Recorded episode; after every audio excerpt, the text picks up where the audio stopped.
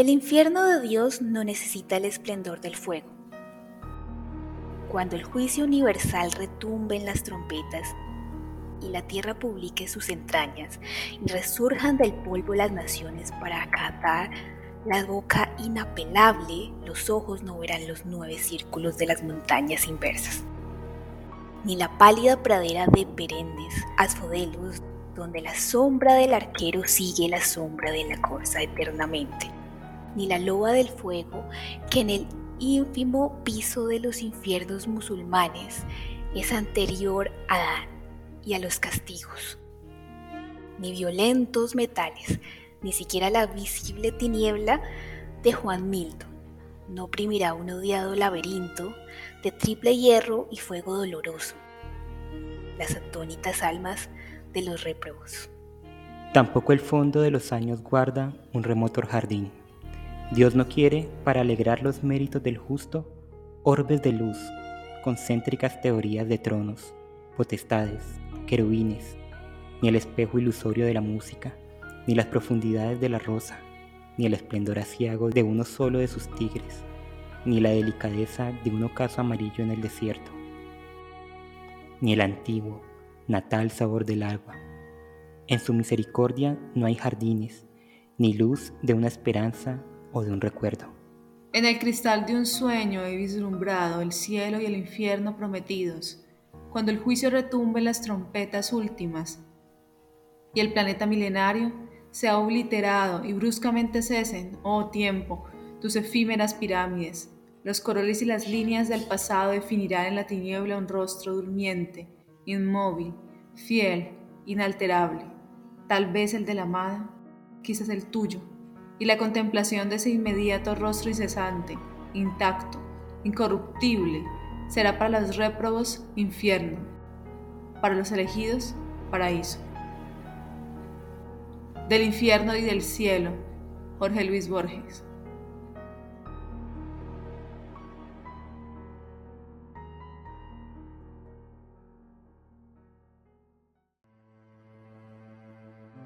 Hola y bienvenidos a este, el capítulo número 54 aquí en Como la Podcast. Mi nombre es Jorge Sánchez y como siempre estoy en compañía de mi amiga y compañera Carol Díaz. Hola Carol, ¿cómo estás? Hola Jorge, muy bien, muy feliz porque el día de hoy tenemos eh, una invitada muy especial en este capítulo número 54. Vamos a, a estar con Karen López.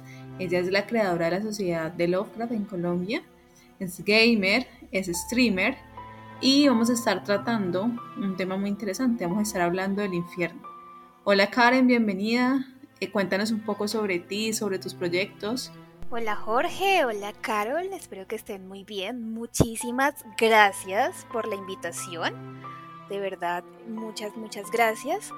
Y bueno, como lo decían, sí, soy la creadora de la Sociedad del Lovecraft y también pues creadora de La Ojiverde, donde publico pues los proyectos de investigación con videojuegos de survival horror y en la Sociedad del Lovecraft también uniendo videojuegos, cómics y un montón de cosas para que amen la literatura. Como pueden escuchar, una muy buena invitada para este, nuestro segundo especial de Halloween. Estamos en este especial, llevamos ya eh, tres capítulos muy interesantes, así que pensamos que Karen puede ser una invitada de lujo para esta ocasión. Pero cuéntame, Karen, ¿por qué esta unión de literatura? ¿Por qué Lovecraft? ¿Por qué especialmente este autor? ¿Por qué los videojuegos? ¿Por qué? Cuéntanos un poquito que nosotros te confesamos, no, no somos mucho de este mundo de los videojuegos y quisiéramos saber la perspectiva de, de la juventud. Como dices, el mes de octubre del terror a mí me encanta este mes y me encanta Lovecraft porque me identifico con lo como ve la perspectiva de las criaturas, como ve ese terror, ese horror cósmico, el miedo a lo desconocido, eh, la pérdida de la cordura, me identifico mucho en el lado de que tenemos muchos miedos que no conocemos. Por eso me gusta mucho Lovecraft, me gusta la visión que tenía eh, lo uno con los videojuegos porque hay un sinfín de videojuegos que esconden muchas cosas y más en los de survival horror, simbolismos, cultos. Y a mí me encantan esos temas, me encanta investigar, me encanta leer sobre ocultismo, pues no tan a fondo porque eso ya es un tema muy serio, pero sí me gusta mucho investigar y unirlo con la literatura y más que todo con esa literatura de horror, como Lovecraft, como Poe, como King, pero siempre Lovecraft porque tiene ese terror único, ese, ese horror cósmico. Yo estoy de acuerdo contigo, Karen. Además, porque uno leyendo a Lovecraft nunca está solo. y eso no sé si es, si es algo muy, muy positivo, ¿no? No, no para nada positivo. Pero eso es lo maravilloso, sentir que en serio eh, es, esa información que nos da a través de los textos, uno, uno no solamente la está leyendo, sino que eh, la siente, siente esa presencia, construye ese, ese, todo ese universo y, de hecho tu contexto como lector se va impregnando de eso que, que van contando en su obra. Entonces eso es lo maravilloso de, de este gran escritor. Ya decía Lovecraft que la emoción más antigua y más intensa de la humanidad es el miedo, y el miedo más antiguo y más intenso es el miedo a lo desconocido. Yo creo que la obra de él, más que la de otro autor, al menos que yo conozca, nos sumerge a lo desconocido así en mayúsculas. Por ejemplo, aquí hemos tratado en el podcast varias obras de él, pero está mi cuento favorito del autor que es El color que cayó del cielo, un cuento que trata acerca de lo desconocido que llega de repente del cielo y que se sumerge en la realidad de una familia, de un pueblo, y bueno, y la lleva a, desaparecer. Así que, como decía Carol, nunca estamos eh, solos con Lovecraft, pero eso tampoco es que sea una buena noticia. Y yo te quería preguntar, Karen, ¿qué tal ha sido la recepción? Sobre todo de esta unión entre literatura y videojuegos y con, con la gente que te sigue, ¿cómo, ¿Cómo has visto que las personas toman eso que tú ofreces? No, la verdad les encanta muchísimo estos temas porque me están preguntando, me están diciendo, pero ¿cómo sale esto? ¿Cómo sale lo otro? O sea, ¿de dónde sacaste estas cosas? Y la verdad la recepción ha sido muy buena porque incluso, eh, digamos, eh, he metido a personas que no les gusta mucho leer a que les guste la literatura de Lovecraft, porque a mí me encanta eso. Digamos, si a ti no te gusta la literatura, te puedes ir por los videojuegos. Y con los videojuegos te da la obligación de leerte los relatos de Lovecraft para que entiendas el videojuego. Entonces la recepción ha sido muy buena con la página, con los poemas, porque también publico poemas del Lovecraft antiguos que casi no se conocen eh, entonces ha sido súper, súper buena. Pues como ven, Karen es una invitada de lujo para este nuestro capítulo número 54 donde vamos a hablar del infierno, las diferentes representaciones del mismo y bueno, cómo esto nos afecta un poquito desde la literatura y del cine. Y yo aquí, como última pregunta, quería eh, hacerle un cuestionamiento tanto a Carol como a, Karen, ya que estamos en esta época de Halloween y bueno, yo lo confieso que en esta época busco asustarme más de, de lo que busco hacerlo el resto del año, así que no sé, Karen, por tu parte, pues me gustaría mucho que nos recomendaras eh, un autor de terror que tú digas, este autor, pues además de Lovecraft, obviamente, y un videojuego. Y tú, Carlos, pues no sé si eh, sepas de, algún videojuego, pero pues un autor. ¿Qué autor Tú sabes, no, yo soy, yo soy malísima para los videojuegos. bueno, entonces, entonces, un autor, ¿qué autor de terror ustedes dirían? Tienen que leérselo, por ejemplo, comenzando con Karen. Bueno, yo diría que sí o sí tiene que estar King porque el terror que él tiene, porque cada, cada autor tiene su, su, diferente perspectiva de terror, me encanta muchísimo. Entonces yo sí diría, aparte, recomendado, si se leen King, tienen que jugar el videojuego de Alan Moore que está en Xbox y va muy de la mano con esta literatura. Entonces, un escritor perdido en un pueblo que se está decayendo. Eh, bueno, pasan un montón de cosas para no ser spoiler del juego, pero de verdad, si leen King, debe jugar Alan Moore. Alan, Alan Wake, perdóname. Alan Wake, deben jugar mucho Alan Wake porque de verdad lo sumerge muchísimo el pensamiento que tiene King. Yo creo que para mí de pronto revisar un poquito la literatura de Bram Stoker, eh, sobre todo con su magnífico y hermoso libro Drácula, porque es una novela pues que hay que revisar. Entonces yo recomendaría por, por este lado a Bram Stoker. Yo, por mi parte, recomiendo a Lord Dunsany. Lord Dunsany es un autor que casi no se conoce y ha inspirado incluso al mismo Lovecraft, a King, a muchos autores de terror del siglo XX. Así que lo recomiendo mucho. Aquí ya hemos tratado algunos de sus cuentos. Es un escritor que nos lleva a mundos oníricos, mundos muy extraños, muy tristes, muy depresivos. Y que bueno, les va a gustar. Y yo sí puedo recomendar un videojuego porque en mis años mozos eh, jugaba videojuegos. Y les recomiendo las tres primeras partes, al menos, de Silent Hill. Un hermoso y terrible videojuego que, pues, que les va a encantar si les gusta la obra de Lovecraft, la obra de King y la obra de Bram Stoker. Así que esas son las obras que recomendamos aquí en nuestro capítulo 54. ¿Y qué te parece, Carol? Si decimos las obras que vamos a tratar hoy. En la parte del cine vamos a estar con Jigoku de Nobuo Nakagawa y Necronomicon, el libro El infierno, por Marcelo Chapses. Y en la parte de la literatura Vamos a estar hablando de Criaturas Descarnadas de la Noche por H.P. Lovecraft y el texto Infierno de Isaac Asimov. Bueno, muchachas, ¿qué tal si comenzamos con el programa? Comencemos. Comencemos.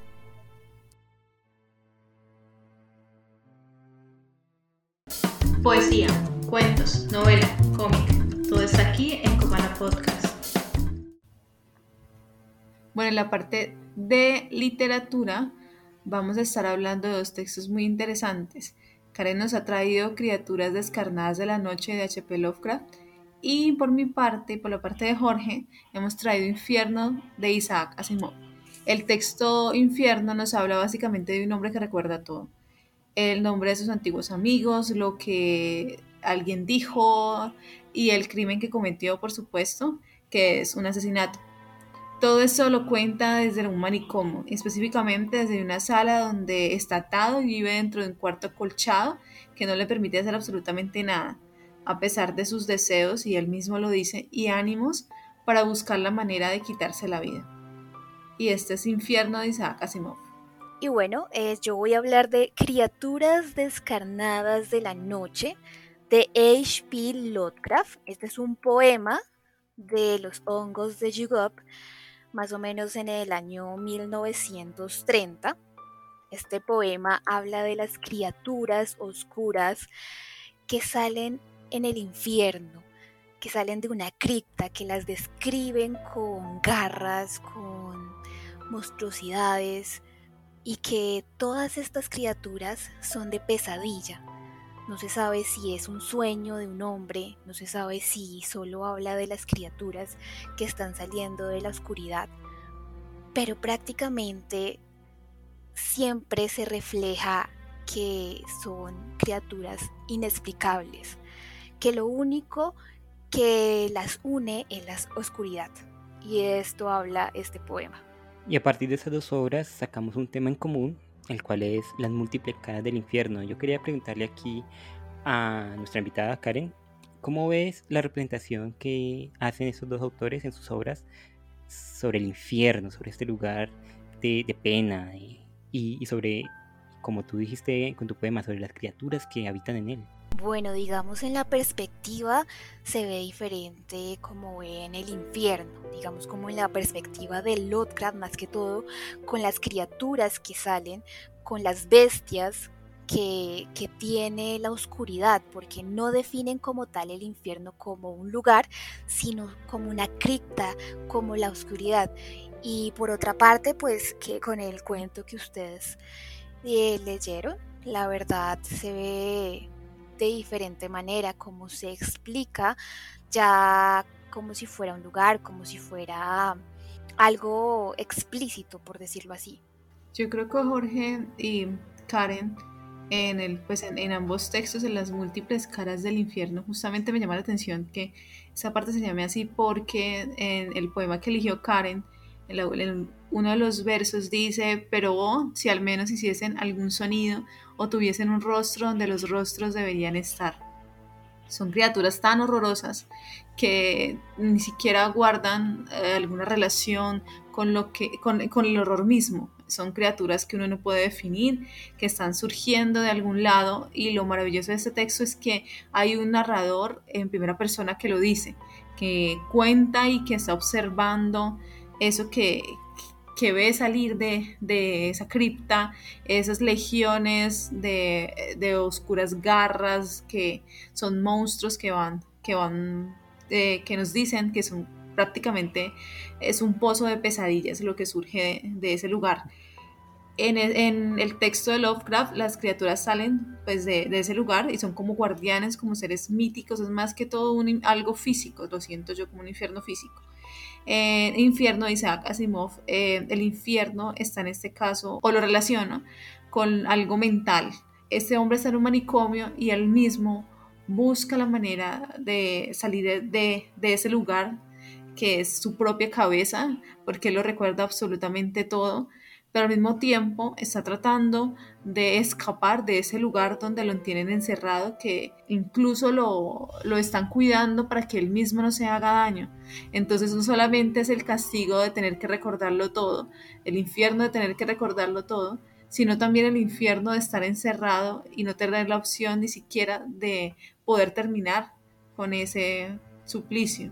Y aquí cito, esto es el infierno, en mi mente todos mis errores mis manos atadas a mi espalda y cuatro paredes blancas acolchadas que no me permiten ni siquiera estallar mi cabeza contra ellas y así acabar con este martirio. El infierno de la locura, ¿no?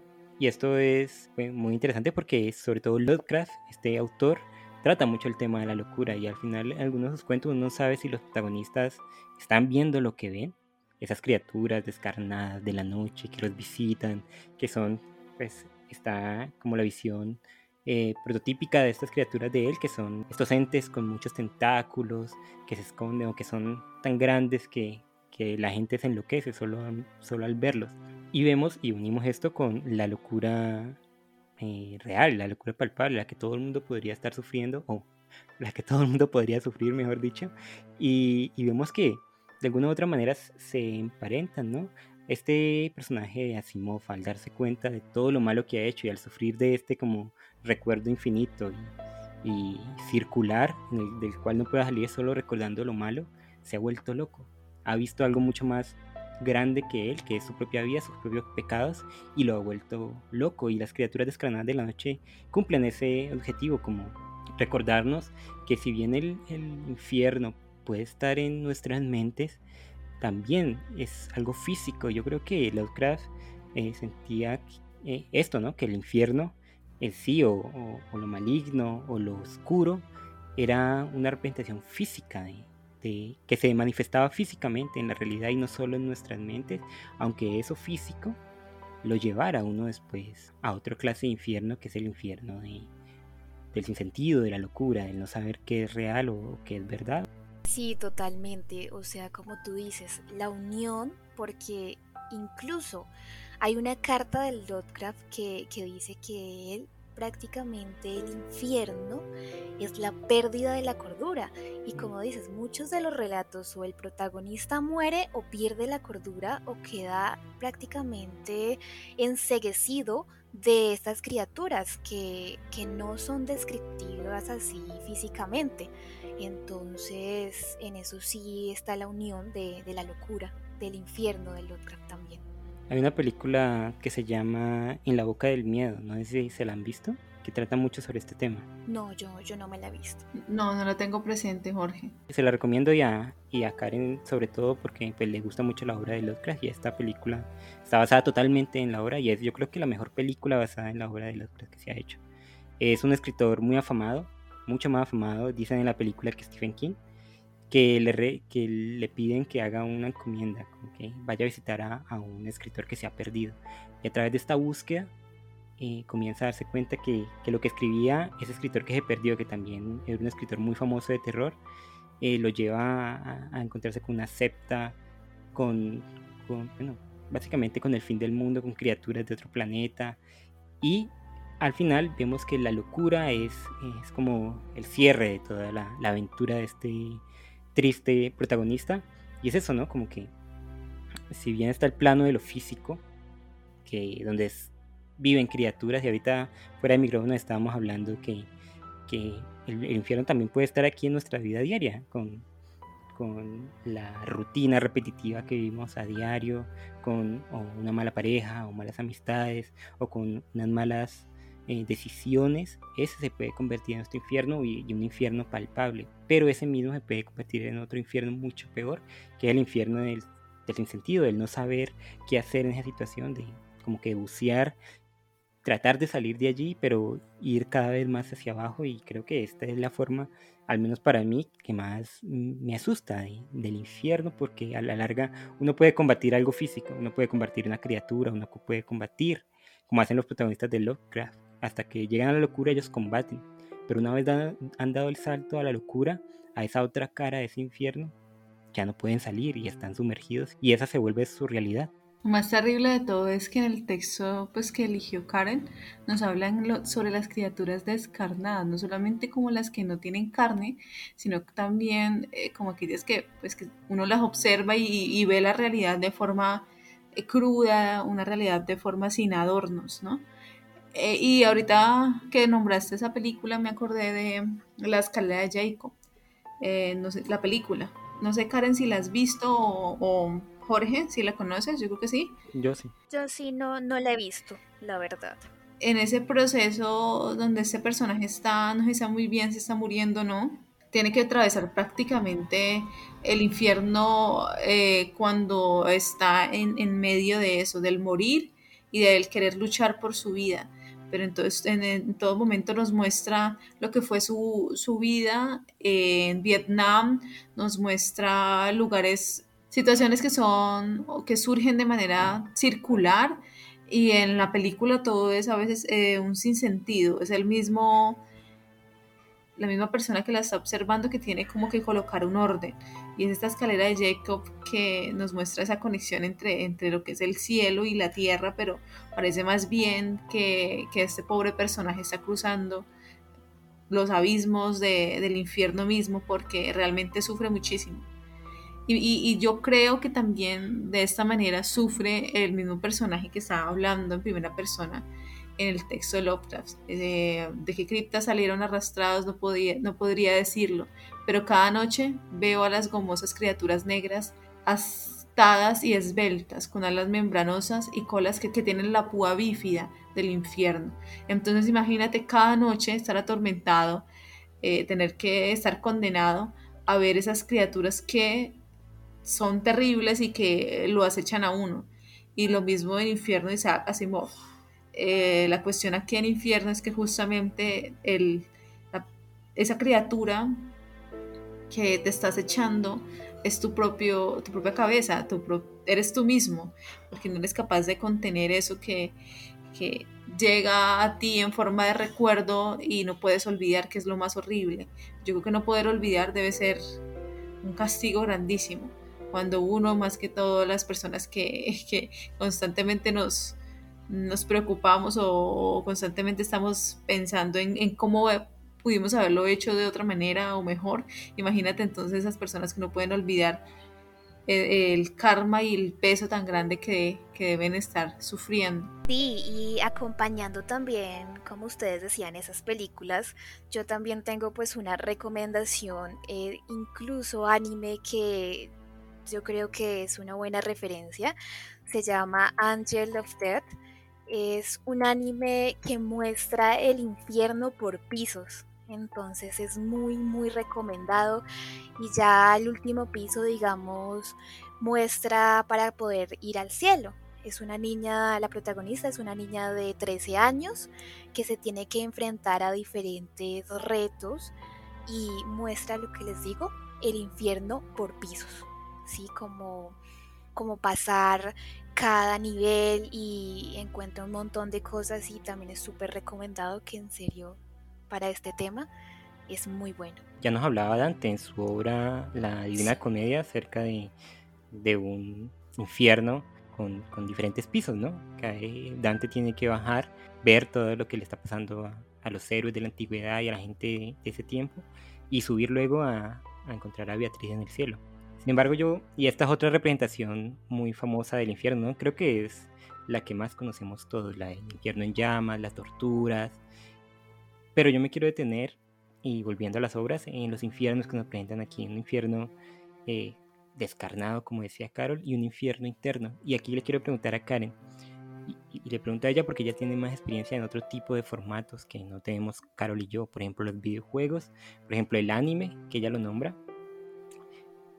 ¿Qué otras representaciones de este infierno? Y ya nombrábamos en, y si las quiere nombrar no pasa nada, ya nombrábamos a Alan Wake y Silent Hill en, en la introducción, pero ¿qué otras representaciones tú y qué otras formas de ver el infierno eh, has encontrado tú a través de, de, todo este bagaje que tienes? Bueno, también he encontrado pues en, el, en los videojuegos, como les decía también, en muchos videojuegos he encontrado eso, incluso hay uno que se llama es uno de Lovecraft también, que es de Call of Cthulhu, que también es recomendado. Ahí se ve el infierno a través de los ojos de Lovecraft y entonces es una perspectiva diferente, ¿sí? Más que todo como en una ciudad decadente, que notas en el ambiente esa soledad, eh, como esas ganas de morirte, entonces también es súper recomendado y es otra perspectiva diferente. También lo que tú dices, Silent Hill es un buen referente, yo incluso hice la investigación encontrando pues diferentes cultos y pues obviamente la representación de Incubus como... Eh, como el dios oscuro. Ahí tenemos las obras que nos recomienda Karel, que creo que son muy interesantes para todos aquellos que les guste los videojuegos, que les guste este tipo de, bueno, y puedan jugarlos, porque ya a mí me gusta eh, un poco los videojuegos, pero bueno, tengo consolas y mi computador no aguanta este tipo de juegos, pero creo que es muy interesante ver cómo el infierno, este lugar, tanto físico como mental, se representa en, en otras partes, en otras, da el salto de la literatura que es de creo que donde nació, a, estas nuevas plataformas y cómo los jóvenes, ya decía Karen que, estas historias de, de Lovecraft, estas historias sórdidas, uno, de los infiernos más conocidos actualmente es el de Clay Barker, que donde encuentran los cenobitas, con las películas del Racer, con la novela, que, que, es como todo un mundo donde el placer y el dolor van unidos y bueno, otra clase de infierno sadomasoquista muy interesante pero que atraen mucho a los jóvenes, ¿no les parecen a ustedes estos? Y, aquí nosotros que estamos jóvenes somos parte de ello, el, infierno, las cosas sórdidas, las criaturas de la noche, eh, la locura, son temas y lo estamos evidenciando en este especial de Halloween que estamos haciendo, que atraen mucho y sobre todo a, la gente más, más joven, porque creen, Carol, por ejemplo, que, ¿qué es esto? Yo creo, Jorge, que pues tú dijiste algo interesante y en algún momento Karen lo dijo, lo importante de estas plataformas es que a través de, eh, de, los juegos en línea hay un puente que permite a las personas que accedan a otro tipo de contenido. No solamente el juego como tal, sino también a la literatura y a través de la literatura tú sabes y ustedes saben ambos que pues la literatura es, está unida, es una especie de, de, puente que conduce a otros escritores y eso es lo maravilloso iniciar, digamos, en este mundo por mi parte de la literatura y conociendo estos videojuegos, pues me da curiosidad y me gustaría investigar un poquito. Entonces yo creo que también les sucede lo mismo a las personas que empiezan eh, en el mundo de los videojuegos y que viéndose pues interesados por estos, quieren ahondar un poco más y se encuentran con esos maravillosos escritores. Sí, también se me olvidaba recomendar una perspectiva, como decías, ya que me hiciste recordar ese infierno sadomasoquista, como lo es el videojuego de Outlast, que incluso juega con la religión, con el anticristo que del infierno, entonces pues la verdad es un recomendado para los que les guste el gore y todo este tipo de cosas.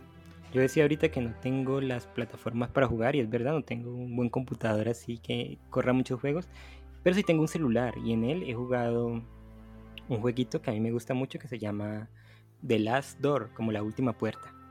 Y es un juego, es un point and click que tienes que estar hundiendo como para resolver un misterio y toma mucho de la mitología de Lovecraft, de los cultos, de las criaturas descarnadas de la noche, de todo este submundo que se esconde. Y yo creo que en parte estos dos textos nos, nos hablan de esto y la literatura de Lovecraft, claro, y la de muchos otros autores de terror, que detrás del mundo convencional, y esto es algo muy interesante, de este mundo que todos vivimos, de, la rutina del trabajo, la escuela, la universidad, la pareja, todo como normal, todo como asentado, detrás de eso se oculta otra verdad, una verdad sórdida, una verdad milenaria, como nos la dice los y pero es que este, este autor a mí me gusta tanto porque él como que, no sé si descubrió, pero nos, nos, muestra esto, ¿no? Que la vida no es esto que solo que vemos, sino que detrás de esa, detrás de las montañas, detrás del océano, detrás de las cosas más mundanas, está el terror, está el infierno allí palpitante y esperándonos. ¿No les parecen? Y pues, le, recomiendo el, videojuego que se lo pueden bajar en, en Android o Apple, creo que está, y lo pueden jugar de manera gratuita y es muy bueno. Y yo creo que ambos escritores también nos dejan como eh, pensar un poco que nosotros siempre tratamos o situamos el infierno como algo después de la muerte. Y vemos mm. que en realidad ese infierno para ambos está en, en ellos mismos como personas vivas, un infierno ya sea mental o una prisión como lo es un psiquiátrico o un infierno donde este personaje tiene que verse acechado noche tras noche por unas criaturas que carecen de rostro, por unas criaturas que ni siquiera se pueden categorizar, por algo desconocido y sobre todo que sigue y persiste en el fin único de aterrorizar y atemorizar a este personaje que se aqueja de ello a la larga nos dicen que el infierno está aquí con nosotros, ¿no? Y que en cualquier momento podemos caer. ¿Y tú qué crees, Karen? En cualquier momento podemos caer en el infierno. Claro que sí, incluso podemos ya estar en el infierno y no nos damos cuenta, porque no necesariamente tiene que ser un lugar o algo así, sino que con la cotidianidad, con la rutina, muchos ya viven en el, en el infierno. Una última pregunta, ¿te has sentido tú alguna vez en el infierno, ya que dices eso? Sí, claro que sí. Sí me he sentido más que todo por el lado de la rutina. A veces como que uno dice, uy no, este es el infierno total porque siempre hacer lo mismo y uno trata de hacer cosas diferentes, pero es como la obligación que, que hace que uno convierta la vida cotidiana. Entonces siento que por ese lado, más que todo eh, en el infierno. O digamos cuando uno se siente depresivo o mal, también me siento en esos momentos así.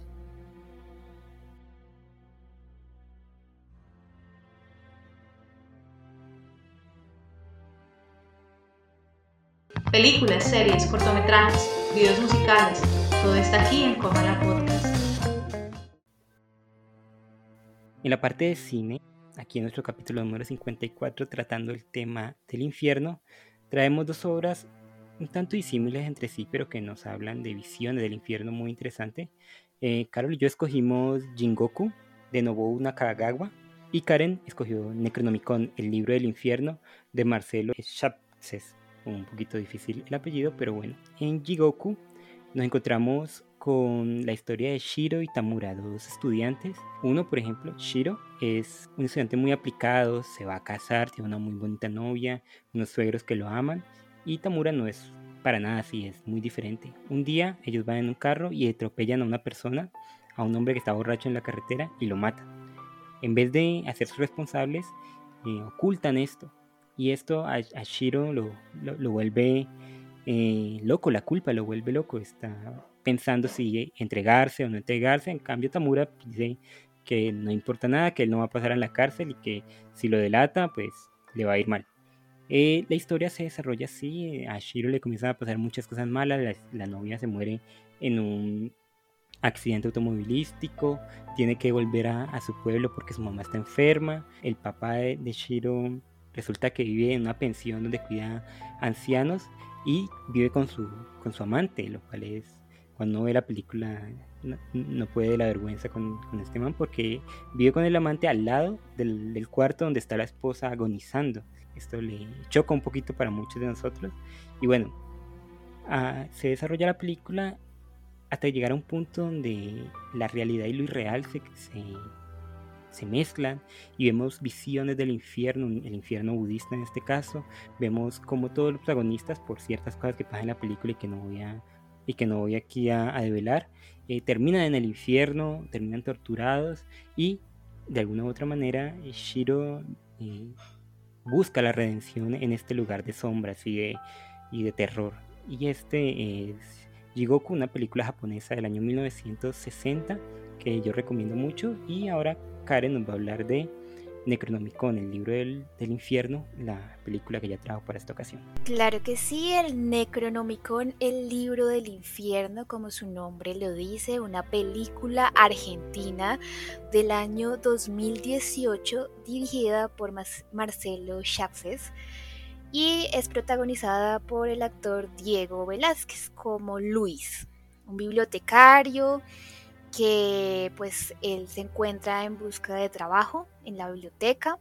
También vemos a un personaje misterioso llamado Dieter, que es un protector de un libro que a ciencia cierta todavía no se sabe. Ya después se va descubriendo en la, película qué clase de libro tiene que proteger. Eh, la película se desarrolla en un ambiente decadente, eh, que se nota ese ambiente de muerte. Incluso está la referencia de, de la literatura que escribió Lovecraft con Abdullah Harib de Necronomicon, que suenan unos insectos y cuando suenan esos insectos es porque ya se siente el ambiente a muerte, a infierno total, que cuando ya comienzas a escuchar esas voces, eh, ya estás perdido en la cordura. Y eso es lo que le sucede también a la hermana del protagonista, que comienza a escuchar estas voces súper extrañas que la llaman. Y bueno, eh, digamos, eh, la película se centra ya en, que el protector de ese libro pues muere en, circunstancias extrañas y el protagonista tiene que cuidar este libro. Este libro, eh, como, como bien dice en el libro del infierno que pues la intención es tenerlo protegido porque hay muchos males y el que lo tenga pues puede tener la codicia de ver qué hay dentro de ese libro o qué oculta ese libro porque hay muchos dioses oscuros, conjuros, bueno, hay un poder ilimitado que cualquier persona desearía tener. Entonces eh, tiene que proteger prácticamente ese libro de muchas personas, incluso se ve reflejado algunos cultistas, también se ve reflejado, eh, lo tomé como una similitud, un recomendado ahí también, o el juego de Sinking City, está para Xbox también que es ese ambiente decadente, incluso las paredes así húmedas, que la ciudad se está inundando. Eh, entonces, pues pues prácticamente como esa es la trama, ya al final incluso se muestra como tal la apariencia eh, de Cthulhu, Cthulhu, y cómo destruyen este, este libro, porque trae muchos males, incluso decían que, que pues existía otra copia, y a la final pues siguen en, siguen en protección con, con este libro y pues así prácticamente es la película, es la protección del libro y la perspectiva que tiene del infierno eh, todo lo que trae eh, al interior de, del Necronomicon. Y para esta parte de cine elegimos pues el tema en guía, en este caso vamos a hablar sobre el camino para llegar al infierno. Es que el camino para llegar al infierno en, ambos, en ambas películas es muy distinto. En la película Jigoku nos habla mm, sobre este infierno que la misma persona se va construyendo o que vive eh, en, pues, eh, valga la redundancia, en, vida, que tiene que sufrir en vida, pero no solamente en vida, sino que cuando muere también es acechado por todas esas cosas terribles eh, propias pues de, un contexto, de, una, de un lugar como lo es el infierno. Y mm, eh, por acá en el texto del Necronomicon, y, cito, que no esté muerto lo que yace eternamente con eones extraños, incluso la muerte puede morir. Eso es una parte de cita del Necronomicon. Y aquí en, este, en, este, en esta película, lo maravilloso de esta película es que justamente ese infierno se instala en, en, en Buenos Aires, en un lugar que existe en la, en la realidad, y ah, nos van mostrando que a través de ese libro, que ese libro traza eh, la ruta para el infierno, pero más que trazar la ruta para el infierno, las mismas personas se la hacen, la construyen cuando por decisión propia deciden abrirlo y leerlo. Y entonces eh, revelan y revelan ese montón de cosas que están ocultas y cuando es, eh, eso despierta, se forma pues el caos. Lo interesante aquí es que este infierno también de la película que nosotros elegimos de Jigoku es un infierno budista. Y en, este lugar que es casi como equivalente al limbo eh, occidental, nos muestra un lugar que está entre el intermedio entre la reencarnación, es una, una especie de infierno personalizado que las personas sufren el castigo dependiendo pues de del pecado, del error más bien que ellos hayan cometido. Entonces se ve, por ejemplo, el desvanecimiento de agua para los sedientos, demonios con tridentes, baños de excrementos, puntas de metal, eh, o sea, son, son, son castigos muy crueles. Y lo interesante aquí es que justamente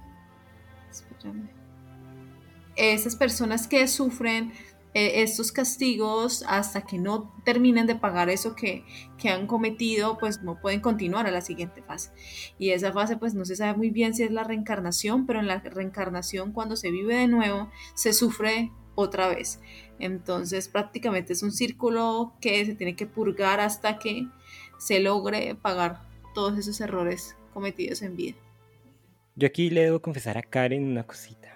Eh, la película de Necronomicon no, fue mi, mucho de mi agrado realmente, pero rescato algunas cosas, rescato esta unión con los cuentos de Lovecraft, por ejemplo, el, el, el hombre que está allá y que está en el piso de arriba y, tiene que vivir en el frío, es obviamente sacado de aire frío del relato de Lovecraft, y otras muchas referencias que hay allí que, son muy interesantes ver, si conoces la, la historia y conoces la obra de los autores, incluso la de Borges, que es un poquito la que conozco más, eh, te atrapa por ese lado. Y además, porque nos muestra algo que, que es muy común en la obra de Lovecraft, y si estamos hablando del Necronomicon tenemos que hablar de Lovecraft, que es la obsesión. Sus personajes en muchas ocasiones, y aquí recuerdo el modelo de Pitman, por ejemplo, se obsesionan con algo, con buscar la verdad, la verdad detrás de, de, ese, de esa cosa oscura, de esa cosa eh, incomprensible. Y al encontrar la verdad se dan cuenta que han estado recorriendo, como decía Carol, la ruta hacia el infierno. Y esa es la forma en que llegan allá, a un infierno desconocido, un infierno, como decíamos en la parte de literatura, que está allí, no está en la superficie, sino que está por debajo, en el subsuelo, pero es que sin embargo está más cerca de lo que creemos, como es el infierno de Jigoku. No sé si a ustedes les parece que, que pues, si nos agarramos de esa película para tener una visión del infierno, nos quiere decir que todos vamos camino al infierno, porque todos hemos cometido pecados, todos hemos cometido actos de, pues, que, que, según la película se pueden mm, castigar. Hemos mentido, hemos engañado, hemos sido eh, malos con las personas que no deberíamos ser malos. Bueno, hay muchos cierto, cierto tipo de cosas que no la veríamos tan mal, pero que eh, en este infierno, que como dice Carol es un infierno personal, cada uno eh, va a sufrir o vamos a sufrir eh, las torturas o las cosas malas que nos pueden pasar. Y yo aquí le pregunto a Karen, ¿qué le parece estas representaciones del infierno? ¿Cómo las une? ¿Cómo las ve? Y si tiene otros referentes para nombrarnos. Bueno, las uno porque todos, digamos, solitos como que se dejan llevar al infierno. Y Goku me pareció súper interesante, a mí sí me gustó mucho la película porque eh, se ve digamos, desde la perspectiva eh, como paga los pecados, que, digamos, ellos repiten sus pecados, por decirlo así. También que sabía que el director pues es devoto budista, entonces pues obviamente se tenía que ver mucho la perspectiva de esa visión del infierno budista que la verdad pues no la conocía muy bien, entonces me pareció muy interesante, pero digamos ahí ya los protagonistas sabían lo que les, esperaba y digamos también por la parte del Necronomicon, sabías que si abrías este libro pues podría causarte la muerte, podría llevarte al infierno porque a lo último pues se ve reflejado pues los muertos que de la película. Sí fue una película muy criticada porque interpretar el universo de Lovecraft es complejo, pero es un acercamiento a lo que era este libro, de que en realidad se sigue buscando porque a ciencia cierta hay cuatro copias y esto pues también los llevó todas al infierno. Incluso pues la, lo último de la película, el protagonista quedó con el libro y también pues hay otro señor que está buscando también ese mismo libro por la curiosidad. Y, igual pues el ambiente se nota ya que ese ambiente oscuro, ese ambiente que, que tiene Lovecraft en sus relatos. Y entonces eso eso es lo que pues analizo yo y lo que veo. Igual pues como también les decía, ese infierno del Lovecraft que es la pérdida de, de la cordura, la locura. Y también que cada criatura y cada, digamos, deidad tiene su infierno pero a la final todos llegan al Necronomicon porque todos esos deidades están encerradas en el Necronomicon. Algo así como todos los caminos conducen al Necronomicon. Todos los caminos conducen al Necronomicon y desean ser descubiertos por personas que, que quieran así tener estos contactos y tener todo el poder y la verdad absoluta. Lo interesante de ambas películas es que lo curioso sobre todo es que nos muestran ese infierno, no, como lo sucede en, los mismos textos, como algo que está ahí, que nos acompaña todo el tiempo. En el Economicon está simplemente con el hecho de abrir un libro y de desear leerlo. Está a la vista porque una, de las últimas escenas de la película, el texto eh, en está ahí, a la vista de todos, pero entre más eh, explícito esté, más, eh, menos se logra llegar a él. Es como el deseo de encontrarlo más bien. Y en la película Jigoku, eh, lo curioso es eso, que es una película un tanto extraña porque incluso el protagonista, Shiro, pasa, pasea por las vías del tren, como si estuviera diciéndonos que está entre la vida y la muerte, que está jugando con esa vida. Y no se sabe muy bien y es algo difícil de entender porque en la, primera escena donde se encuentra hablando con Tamura, no se sabe muy bien si, Tamura es un fantasma o si está em, en carne propia. No se sabe muy bien si él está hablando solo. Incluso yo llegué a dudar que Chiro fue el que cometió el crimen cuando iba en el, en el carro y no Tamura, porque Tamura parece algo como si, parece como si se, se desvaneciera y volviera a aparecer. Y yo estuve justamente investigando sobre el infierno en el budismo. Hay un texto de Manuel Pérez que se llama ¿Qué son los demonios y qué es el infierno para el budismo? Y cito, uno puede engendrar un demonio y este demonio puede atormentar su vida.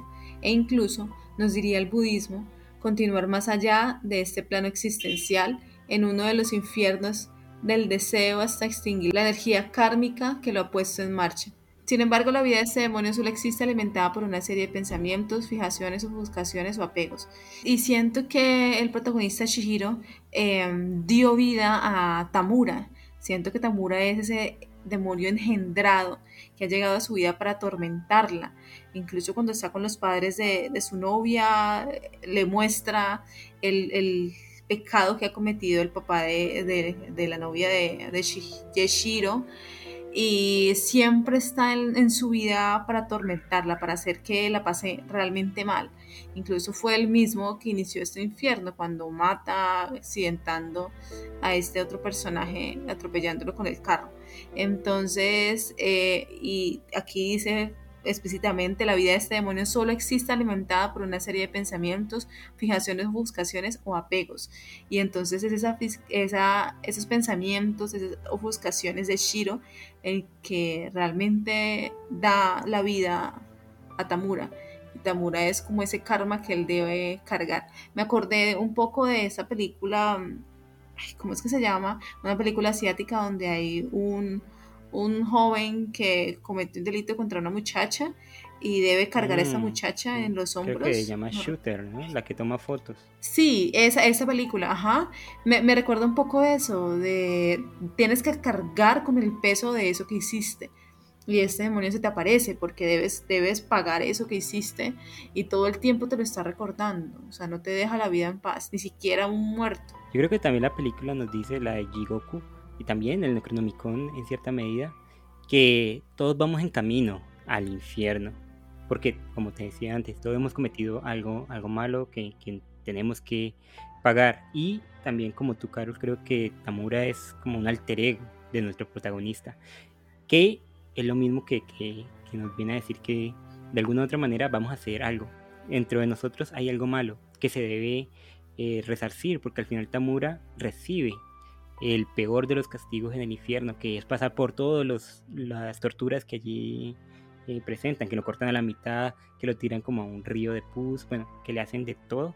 Y creo que eso nos viene a decir que eh, para llegar a la salvación, a ese, ese cielo, digamos, el nirvana o como quieran llamarlo, tenemos que pasar por todas esas torturas y que de alguna u otra manera vivir es un caminar, es un trasegar, esa palabra no me gusta, pero es un ir hacia el infierno, que sí o sí tenemos que vivir porque nosotros mismos nos vamos a sabotear de alguna u otra manera y que solo las almas puras, como eran la, de la novia y la de la prima del protagonista, se pueden salvar, porque ya creo que han pasado por todo ese camino.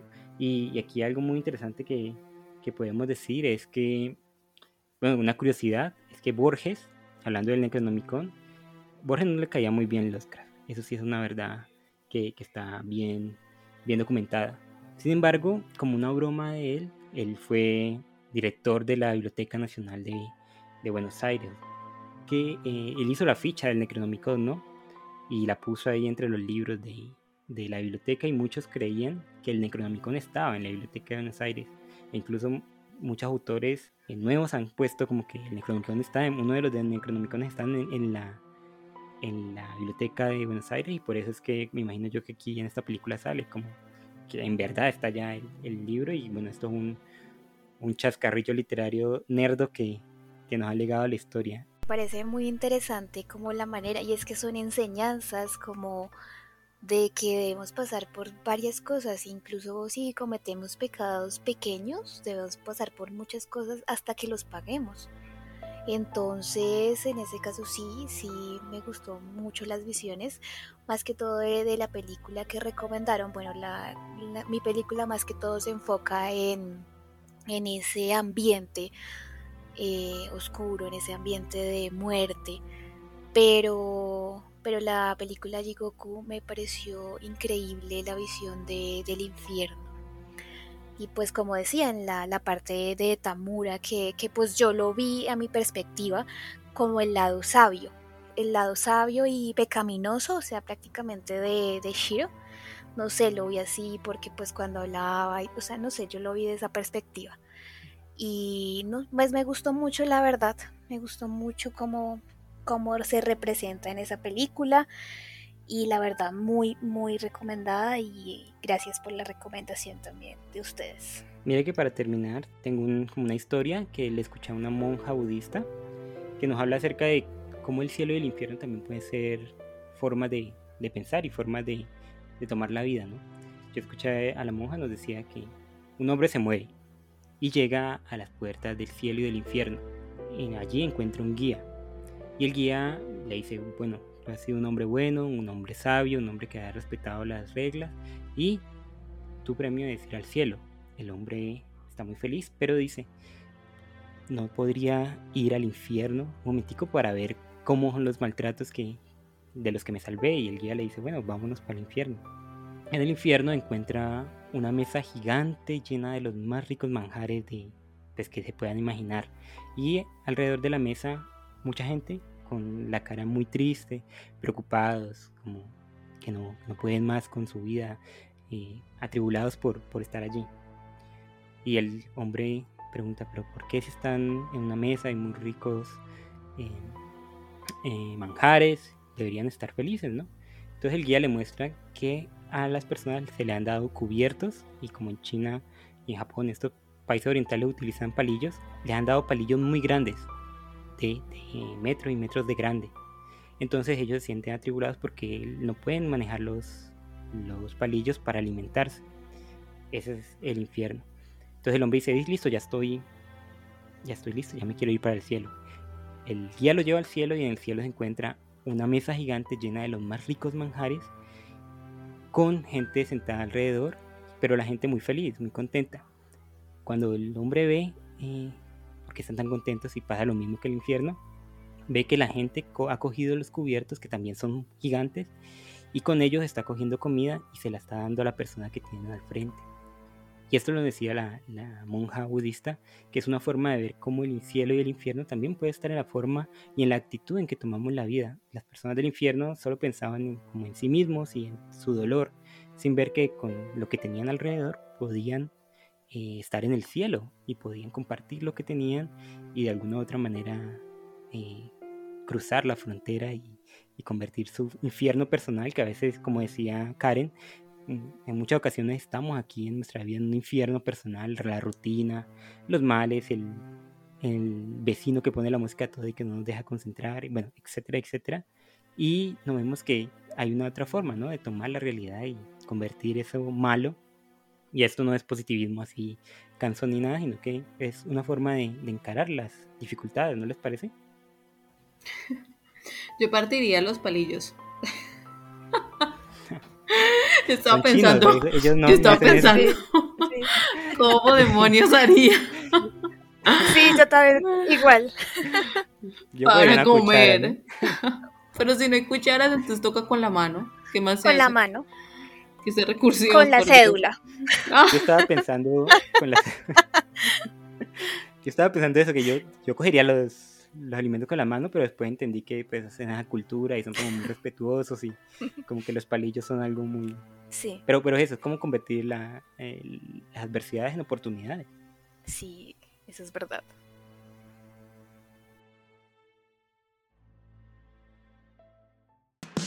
Hechos curiosos, notas sobre cultura, sociedad. Todo está aquí en Cubana Podcast. Nuestro dato curioso de esta semana va aunado con las redes sociales y con todo lo que ellas traen. Pero antes quiero hacerle unas preguntas a ustedes dos muchachas. ¿Qué tanto utilizan las redes sociales? Pues ahora que yo estoy metida en ese cuento del podcast, yo creo que las redes sociales son muy importantes para llegar a más, a más personas. Mm, Instagram lo utilizo muy poco, Facebook ya no lo utilizo y Twitter menos. Entonces estoy tratando también de alejarme un poquito porque yo sé que la toxicidad de, de esas redes, digamos, porque nos muestran cosas que no son, pues es, es un poco bien, bien complejo esa parte. Bueno, yo por mi lado sí me siento como verduga de las redes sociales. Yo sí, Instagram, Twitter, Twitch, eh, bueno, prácticamente todas las redes, Facebook sí sí soy muy pegada a las redes, pues ya estoy como, eh, en estos momentos sí estoy tomándome como un espacio para volver a retomar, pero sí súper verduga de las redes sociales. Mira que yo igual, al igual que Carol no, no soy muy de redes sociales, tengo redes sociales obviamente, sobre todo por el podcast, tengo las mías personales, tengo la mía no, tengo Instagram, no, no utilizo ninguna otra, el Twitter lo tengo por Comala, que yo soy el que ando ahí, que tengo que subir más cosas, ya lo sé. TikTok también lo tengo, pero porque ahí también subimos cosas de Comala. Eh, y el Instagram que, eh, pues mantengo subiendo pendejadas eh, allí en las historias. Sin embargo, también quería preguntarles, y a Karen sobre todo, que, que maneja un gran público en sus redes, ¿cómo es la interacción y cómo, cómo ha visto que son las formas en las redes sociales? Porque, por ejemplo, Twitter, a mí no me gusta, que es la red social que menos me gusta porque yo siempre lo digo, hay que entrar allá con machete, todo el mundo quiere pelearse, todo el mundo como que está enojado, todo el mundo quiere tener la razón, todo el mundo es como muy beligerante en esa red. ¿Cómo, cómo son las dinámicas para ti, Karen, en, en estas redes sociales? ¿Cómo las ves? Bueno, yo las tomo de maneras diferentes. Digamos, Twitter yo lo utilizo para mantenerme informada eh, como así rápidamente. Sale un dato de videojuego y me entero así como al segundo. Entonces, pues yo tengo como activadas las campanitas, entonces me ha servido mucho Twitter para enterarme de, de esos datos, más que todo de videojuegos, de datos curiosos. Instagram sí lo manejo, bueno, con mis dos redes que sí están un poquito abandonadas porque me estoy tomando mi tiempito. Eh, la Ojiverde, que es el que tiene más público ese sí, más que todo en historias, publicando historias eh, como para atraer público y reels, que es lo que pues atrae más visualizaciones. También pues me queda muy complicado eh, responder mensajes de en mi perfil, digamos, de, de la ojiverde, porque sí llegan bastantes, sí llegan 100 por prácticamente por día. Entonces, diga, y más cuando uno sube una historia, entonces es complejo responder pues a, todos. Y en Lovecraft también pues yo voy respondiendo pues a medida de, de que pues eh, a veces me desconecto mucho de Lovecraft, de la red de Lovecraft, de la sociedad, porque pues ya me queda muy complejo manejar eh, la ojiverde y Lovecraft, entonces pues a veces como cierro la cuenta un momento y, y, la vuelvo a abrir. Por eso pues no estoy tan pendiente. Y ya por la parte de Facebook sí manejo la ojiverde. Y pues ahí también publico datos, publico cositas así, pero netamente de, videojuegos. Y ya pues eh, a, a público netamente pues de, face, de Facebook. Pero nos ganaste, Karen. Sí, pero mira, yo estoy aquí como... Tienes un gran recorrido en todo esto de las redes sociales. Nosotros sí apenas estamos como... sí, y en, TikTok también, en TikTok ya estoy empezando pues ya, pues, o, sea, prácticamente borré como todo lo que tenía en TikTok para otra vez hacer lo que quería. Entonces pues ya en TikTok vamos me, como mil seguidores, ahí vamos avanzando, pero también datos, curiosidades, a veces bobadas, pero también ahí. Jorge en este caso es nuestro duro con TikTok y ahí como le apasiona ir a... a ver bailes y, bailar. El baile. El baila por los dos. Entonces. Yo ya he comentado esto en otros episodios, pero la partición de las, de las redes sociales la hizo Carol y me dejó las que menos me gustan, TikTok y Twitter. Entonces para mí es un una tortura subir contenido. Yo creo que por eso Hablando de infierno. Hablando del infierno, personal. un infierno. Es que me meto de TikTok y ahí cada cosa ahí. Yo creo que cuando vea un baile ya me salgo. Y lo primero que uno ve es un baile o a J Balvin o a esos reggaetoneros haciendo lo suyo. Sí. No, puedo. Pero bueno, el dato curioso, que ya llevamos cinco minutos y no he dicho cuál es, viene de la mano de Facebook y de sus dueños.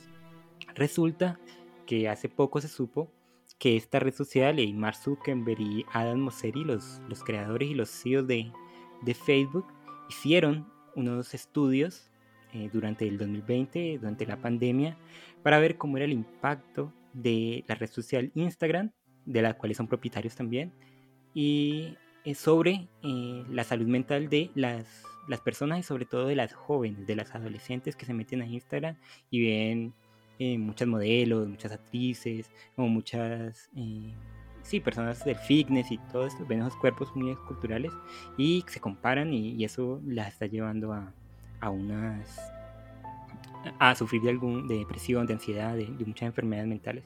Lo que pasa es que Facebook sabía esta información y no la sacó al público.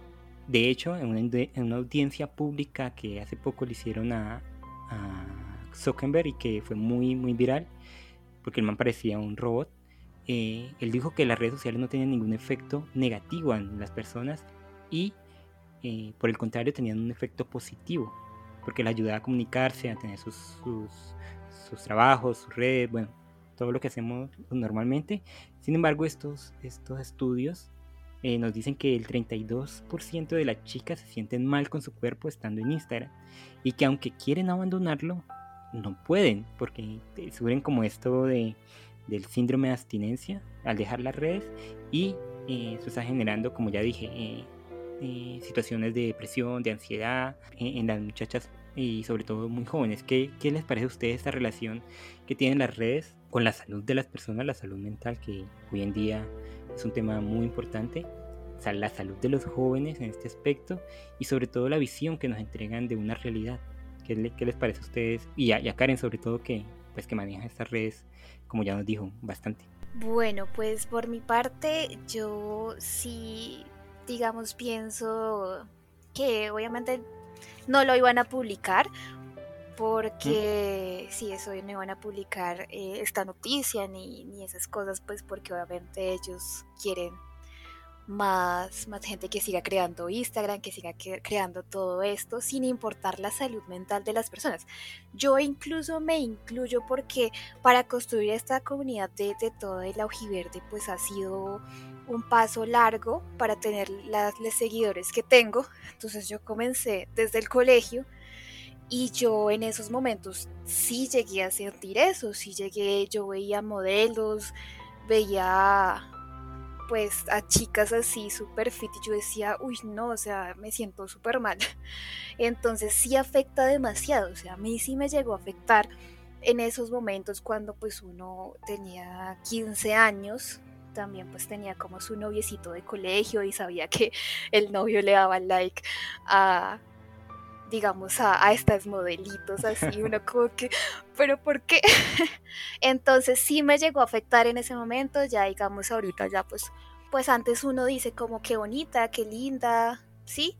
Yo creo que ya es más que todo también de uno, tampoco de echarle todo a las redes, de tener la seguridad de lo que eres como persona, de lo que eres como mujer.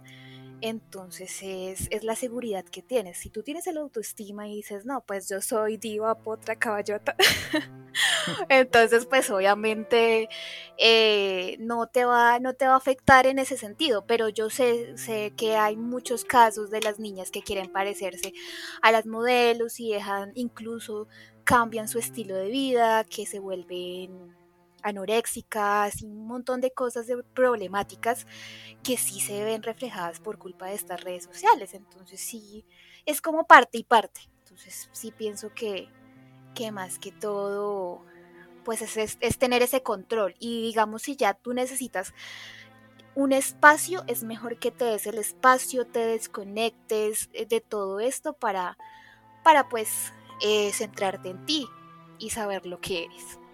Pero tú lo decías, Karen, esto, esto se toma, esta conciencia que tú dices se toma una vez creces y sales de, la adolescencia, sales del noviecito que le da la a las mujeres, sales de toda este, esta realidad que muchos de nosotros pasamos. Bueno, ahorita Karen me hizo sentir viejo porque cuando yo estaba del colegio en las redes sociales, no, Facebook y eso, y, y ya me sentí como, como muy mayor, pero es eso, que uno llega a una cierta edad donde ya tiene una perspectiva. Sin embargo, las redes sociales siguen allí y más y más jóvenes están entrando a ella. Y puede decir que los jóvenes van creciendo y van madurando, pero eh, el caudal de gente joven no va a parar y los problemas que ejercen las redes sociales van a seguir presentes. La cuestión aquí es que se crea un, can, un canon, ¿no? Eh, de mujeres delgadas o de hombres muy altos, generalmente blancos, heterosexuales, entonces está el, canon de, cómo debería ser eh, una mujer y cómo debería ser un hombre, el prototipo. Eh, entonces ese es el gran problema, que a partir de eso, pues las personas que, pues, que no tienen, digamos, eh, que, que, aspiran a llegar o aspiren a convertirse en, o de pronto admiran a, entonces buscan ser como ellos. El problema está en que, pues, que somos distintos, que por ejemplo en Latinoamérica no todos son blancos, o no, nadie es blanco en Latinoamérica, que, eh, pues, que somos una mezcla de un montón de cosas, que por lo tanto los cuerpos de las mujeres van a variar, muchas somos eh, de caderas anchas o más bajitas, y ese, ese, ese ideal que generalmente es europeo, pues no se va a venir a cumplir acá. Y mm, sobre todo, bueno, lo, que yo resalto es que también, a pesar de que en las redes sociales se muestra eso, también está, y lo importante de eso está en, que muchas personas han caído en la cuenta de que pues que eso no puede seguir así y está este movimiento, por ejemplo, el Body Positive, donde muestran mujeres reales y hombres reales con los cuerpos eh, reales. Entonces, de cierta manera, te están diciendo, mira, es que lo que está enfrente, lo que tú estás viendo, el, producto que tú estás consumiendo, o la imagen de X o Y persona, pues en realidad lo que estás eh, consumiendo diariamente, pues no es verdad. Nosotros también tenemos estrías o, no somos lo suficientemente fuertes, o tratar de como de romper un poquito esa idea que nos han metido en la cabeza de cómo deberíamos ser. Yo creo que los cánones de belleza ya estaban mucho antes que, que, las redes sociales. Lo que hizo fue esto masificarlo. Y, y, pues para mí las mujeres que aparecen ahí también son reales, ¿no? Ese cuerpo existe, esos cuerpos de gimnasio, esos cuerpos musculados están y, y no son malos, ¿no? No es que sea algo malo. Yo creo que el, el factor está, y el factor decisivo está es que los más jóvenes y las personas que apenas están introduciendo las redes sociales, o como decía Karen, que no tienen un, un bagaje que todavía no tienen como un criterio establecido, entiendan que existen otras realidades. Creo que no es el problema de las mujeres así súper eh, no sé, todavía se usa el 90, 60, 90, bueno, eso, o los hombres así súper musculados y blancos y como tú decías, heteros, yo creo que ese no es el problema. El problema es que las realidades eh, que, que, existen o que no se visibilizan otras realidades más allá de, de esa, que obviamente que el canon es ese, el canon de, de belleza al menos occidental es ese, y eh, es el que está más masificado y obviamente es el que más personas van a estar viendo. Y por eso hay que ver que las redes sociales, y esto yo siempre lo he dicho y se lo digo a los jóvenes y se lo digo a los más viejos incluso, y me lo repito yo, las redes sociales no son la vida real. en la vida real, como decía Caro, en la vida real tenemos estrías, en la vida real tenemos gorditos, en la vida real eh, nos tiramos pedos y escupimos al hablar y en la vida real no somos la foto de Instagram. Nadie, nadie, ni, las viejas allí fitness ni los manes musculados no, no son el, su red social. Y entender que detrás de eso, como los cuentos de Lovecraft, detrás de la realidad eh, normal existe otra que también está bien, que no tiene ningún problema que tú tengas un gordito, que te hagas de tal cuerpo de otro, de una raza de otra, si es que eso te molesta y, y, eso me parece que es lo correcto, de, mostrarle desde pequeños que, que la, las redes sociales, Instagram en este caso, no son un reflejo de la realidad yo justamente no, quería decir que no fueran reales los cuerpos, sino más bien que ese producto que están viendo ahí, que se está consumiendo, se va a replicar y solamente se está mostrando una parte de. La otra vez estaba viendo una muchacha que decía que pues está todo en, en boga esto de las de ser fitness, del ejercicio, de estar marcados y todo el cuento. Y esa muchacha decía que eh, ella llegó mm, pues para obtener esa grasa, para poder tener eh, cuadritos, para poder marcarse en el estómago, pues tenían que tener un porcentaje baja, de grasa muy baja. Y esto era un problema, porque es que siempre pensamos que hacer ejercicio es algo beneficioso, que comer adecuadamente es algo súper beneficioso, pero en realidad también depende de, que muchas personas llegan a un extremo, tanto así que buscando esa tonificación perjudican su propia salud. Esta muchacha decía que hace mucho tiempo que no le llegó el periodo, que se sentía mareada, que no tenía incluso fortaleza, pero ya sentía la necesidad de seguir eh, conservando ese cuerpo, porque mm. a fin de cuentas era lo que ella quería mostrar por las redes sociales.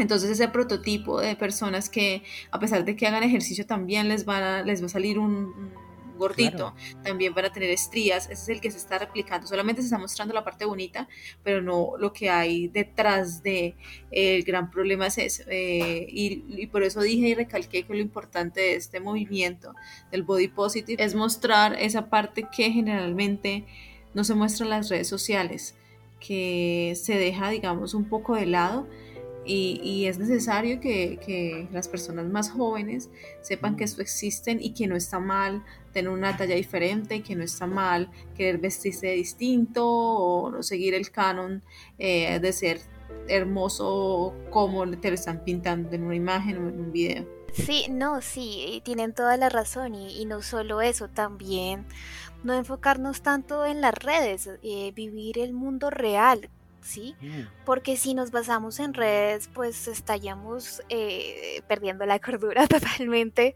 con todo esto, porque, porque hay muchas cosas, no solo también, digamos, cuerpos, también incluso eh, cosas de moda, retos, un montón de cosas que, que de verdad hace la gente solo por ganar seguidores o o pues sí, por prácticamente es lo, que quieren las redes, ganar seguidores fácilmente. Entonces, no, enfocarnos en la realidad de que sí, de que sí estamos viviendo el mundo real y no el mundo de las redes y no nos basamos en eso solamente. Entonces es eso. Mire, con respecto a eso de, cosas que uno ve replica o que, la gente pues generalmente eh, que no tiene como esa conciencia sobre lo que implica ser consumidor de manera masiva de estas, de estas redes sociales. Hace poco vi una noticia donde había un señor aquí en Cali, nosotros vivimos en Cali, que mm, eh, buscando también los seguidores y todo el cuento, hacía una especie de broma donde eh, en una mm. camioneta oscura perseguía a las mujeres. Eh, y entonces, pues obviamente cuando uno va en una calle sola y la está persiguiendo una camioneta, pues, ¿qué va a pensar? Entonces, lo gracioso era el acoso. Hemos llegado al punto donde hacemos cualquier cosa o la gente hace cualquier cosa por un like y yo creo que también eso está mal. Y bueno, eso sale un poquito de, del tema del dato curioso, pero, pero es muy importante entender que pues, no todo vale para un like, ¿no? No todo vale para, para que sea ser conocido, no vale acosar a, las personas en la calle, no vale hacerle bromas eh, crueles a tus papás, a tu pareja, a tus hermanos, no vale dañar animales, como he visto también gente que, que daña animales simplemente porque los demás lo visualizan. Bueno, no vale, no vale porque, porque eso también repercute en nosotros y repercute en nuestra vida diaria. Y Jorge, yo creo que por ahí podemos dejar el día de hoy. Yo creo que sí, porque eh, nosotros podemos seguir aquí dos horas. Sí, dos horas hablando. Eh, y más sobre un tema tan sensible y pues tan importante de hacer conciencia como este. Muchísimas gracias Karen por acompañarnos el día de hoy, por hablar con nosotros sobre este tema tan interesante, sabiendo que pues tienes tanto conocimiento acerca de la literatura eh, y los videojuegos y sobre todo en específico de Lovecraft. Gracias a ti también Jorge por estar el día de hoy acompañándonos. Recuerden que este es el capítulo número 53 el capítulo donde mm, estamos pues justamente en el, en el especial de Halloween. Recuerden que el día jueves nos estaremos viendo con Karen y con Jorge para hablar un poquito más, para extender la conversación en Después de Comala. Sí, yo también le agradezco mucho a Karen por haber estado con nosotros. Yo siempre le agradezco a nuestros invitados el tiempo que dedican. Sabemos que son gente muy ocupada, tienen muchas cosas que hacer y que saquen esta horita, horita y media para hablar con nosotros. Ya eh, para nosotros es, eh, es, lo mejor. Así que Karen ha sido una muy buena invitada. Que sea tuya la Sociedad de Oscars Colombiana eh, está más que justificado. Esperamos que en eso te vaya muy bien, que también en tus otros perfiles te vaya muy bien. Y por aquí, cuando quieras venir, estás invitadísima, esta es tu casa. Y nada, muchísimas gracias por habernos acompañado. Gracias de verdad a ustedes, súper recomendado como a la podcast, en serio me encanta todos estos temas y uno aprende más con ustedes. Eh, les recuerdo también mis redes, la ojiverde con en vez del acero y la sociedad del Lotcraft que me pueden seguir. Muchas gracias Jorge, Carol, de verdad me encantó mucho el tema de hoy y me encanta muchísimo todos estos temas, cómo los abordan, cómo hacen estas recomendaciones y también cómo unen todo. Entonces uno aprende demasiado y hoy aprendí muchas cosas con ustedes y muy, muy agradecida por la invitación. Ah, gracias Karen. Si alguien aprendió fuimos nosotros de ti, así que invitamos a todos a que sigan a Karen en sus redes, que sigan a la Sociedad del Doctor de, Colombia, que por lo que nos ha contado ella, se están creando diferentes sociedades a través del mundo, así que esto va a estar muy bueno para que se encuentren las criaturas descarnadas de la noche. Y por, nuestro, por nuestra parte, mm, nos pueden seguir en las diferentes redes, estamos en en todas las redes más conocidas, aquí mal hablando de las redes y nosotros estamos ahí metidos, estamos en, Facebook donde estamos subiendo todas las obras eh, que tratamos, así que la película que nos recomendó Karen y, y el poema de los que ella trajo va a estar en nuestro Facebook, así que los invitamos a que eh, comenten y que compartan, estamos en Instagram, estamos en TikTok, estamos en, en, ¿cuál es la otra? El pajarito, estamos en Twitter. Twitter. Y y bueno, allí podemos, podemos hablar y crear una comunidad mucho más grande. Mm, Carlos, no sé si me queda algo. Les recuerdo que todavía está vigente la convocatoria donde ustedes nos van a enviar un audio de un minuto, un minuto, un poquito más, donde nos pueden estar haciendo, digamos, una recomendación de una película, de un texto, donde nos puedan leer un poema incluso, eh, y esto será junto a este que es el podcast principal. Muchas gracias de nuevo por estar acá y nos vemos el jueves.